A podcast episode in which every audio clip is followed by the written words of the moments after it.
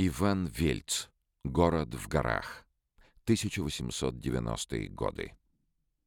Выходец из семьи австрийского торговца Иван Вельц родился в Самарской губернии и поступил в Императорскую академию художеств в 1885 году.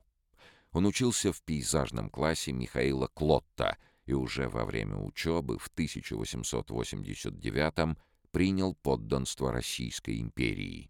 Через два года художник успешно оканчивает академический курс, получает большую золотую медаль и командируется в Европу для завершения образования.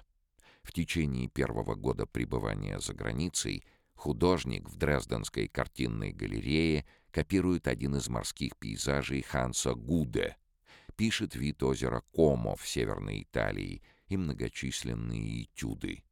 Следующий, 1893 год, Вельц проведет в Италии и создаст более 30 пейзажей с видами Амальфитанского побережья, Рима и Швейцарии.